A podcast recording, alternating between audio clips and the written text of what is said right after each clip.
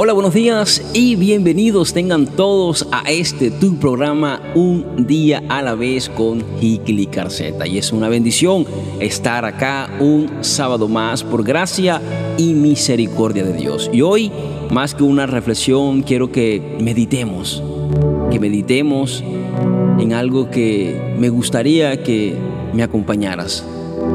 Ojalá te identifiques y pueda ser de bendición cada una de estas líneas.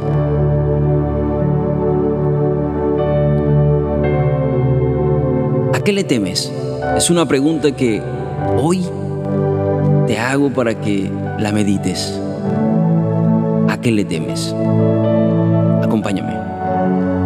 Temía estar solo hasta que aprendí a quererme a mí mismo. Temía fracasar hasta que me di cuenta que es una únicamente fracaso si no lo intento. Temía lo que la gente opinaría de mí hasta que me di cuenta de que de todos modos opinarían de mí.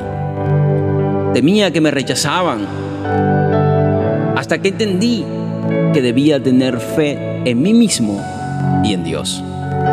Temía el dolor hasta que aprendí que este es necesario para crecer temía la verdad hasta que descubrí la fealdad de las mentiras. Temía la muerte hasta que aprendí que no es el final, sino más bien el comienzo. Temía al odio hasta que me di cuenta que no es otra cosa más que ignorancia. Temía el ridículo hasta que me di cuenta y aprendí a reírme de mí mismo. Temía hacerme viejo hasta que comprendí que ganaba sabiduría día tras día. Temía el pasado hasta que comprendí que no podía herirme más. Temía la oscuridad hasta que vi la belleza de la luz de una estrella y la luz que refleja Cristo en nuestros corazones.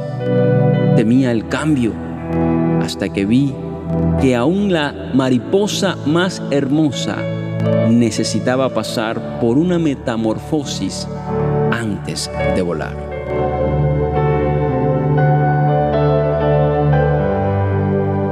A veces nos llenamos de temor y por el temor dejamos de hacer muchas cosas y hasta nos cohibimos pero la Biblia dice en primera carta de Juan, capítulo 4, versículo 18, dice que en el amor no hay temor, sino que el perfecto amor echa fuera el temor. La clave está en tener amor.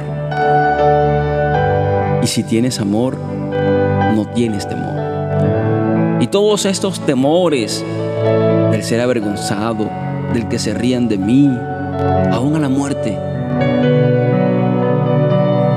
no debería afectarte ni mucho menos limitarte, porque el verdadero amor echa fuera el temor.